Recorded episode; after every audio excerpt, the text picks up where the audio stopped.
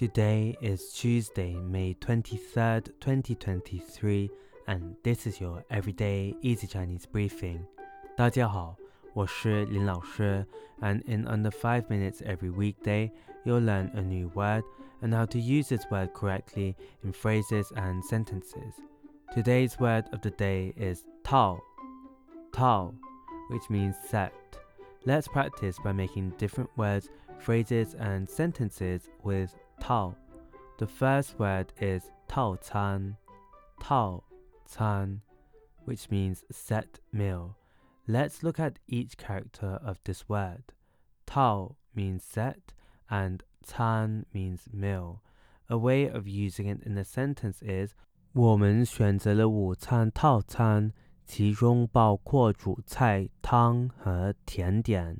我们选择了午餐、套餐、其中、其中包括主菜、汤和甜点。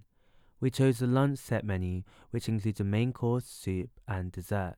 Another word we can create with tao is tao fang. Tao fang. This is a noun that means suite. Let's again look at each character of this word. Tao means set, and fang means room. A way of using in a sentence is 我们住在酒店的豪华套房里。我们住在酒店的豪华套房里。We are staying in a luxurious suite at the hotel.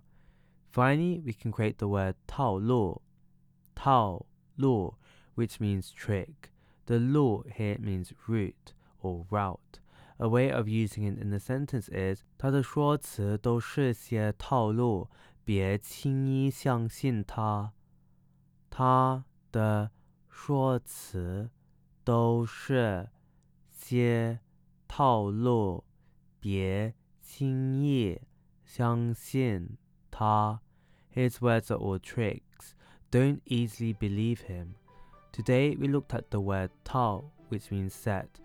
and we created other words using it.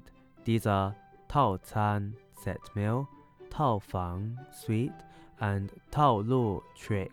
To see this podcast transcript, please head over to the forum section of our website, www.everydayeasychinese.com, where you can find even more free Chinese language resources.